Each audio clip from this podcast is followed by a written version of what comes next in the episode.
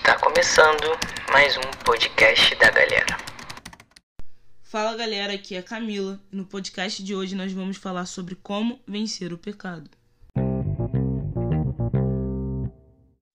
Gente, a primeira coisa que eu quero falar antes mesmo de nós falarmos sobre como vencer o pecado é que nós precisamos fugir dele.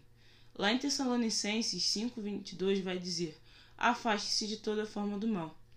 E eu entendo que nós não podemos flertar com o pecado, que a gente não pode ficar pensando: "Ah, não, eu conheço meu limite" ou "Não, nada a ver", porque eventualmente com esse pensamento nós acabamos pecando. E se pecarmos, o que devemos fazer?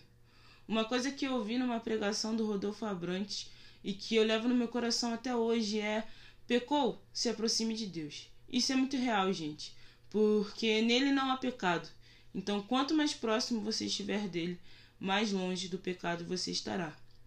Mas se você acha que vai vencer o pecado com o seu esforço, com as suas mãos, com o seu mérito, você está errado. Na Carta aos Pecadores, que é um livro do Jesus Cop, é sempre falado a respeito de que se tivermos focados 24 horas e não pecar, e conseguirmos manter isso por 23 horas, mas na última hora do dia cairmos, ficaremos decepcionados. Mas precisamos estar focados tanto em Jesus a ponto de negarmos as nossas próprias vontades e a nossa carne, pois vence quem está mais forte. Em Gálatas 5, 16 e 17 está escrito: Por isso, vivam pelo Espírito e de modo nenhum satisfarão os desejos da carne. Pois a carne deseja o que é contrário ao espírito, e o espírito o que é contrário à carne. Eles, eles estão em conflito um com o outro, de modo que vocês não fazem o que desejam.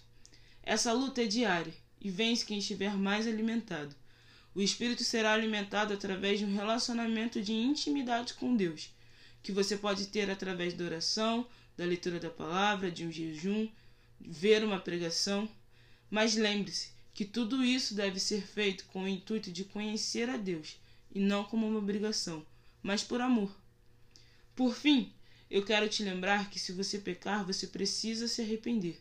E arrependimento significa metanoia, que quer dizer meia volta. Você precisa pedir perdão a Deus pelo que você fez. Você esse esse arrependimento precisa gerar uma tristeza profunda em você a ponto de você mudar de direção. Não esqueça que Jesus nos tirou da condição de escravos do pecado na cruz e nos colocou na posição de livres, na posição de filhos.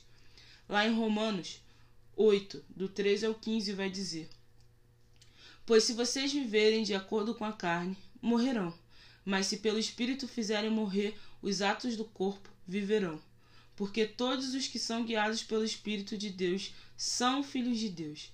Pois vocês não receberam um espírito que os escravize, para novamente temer, mas receberam um espírito que os adota como filho, por meio do qual clamamos: Abba, Pai. Gente, eu espero que vocês tenham entendido e que busquem diariamente a santidade, porque nós precisamos decidir por Cristo todos os dias e colocar nele e depositar nele a nossa confiança porque a partir do nosso relacionamento e do quão próximo nós estamos dele, é assim que nós vamos vencer o pecado. Não pelo nosso mérito, mas a partir dele. Fiquem com Deus e até a próxima. Tchau, tchau!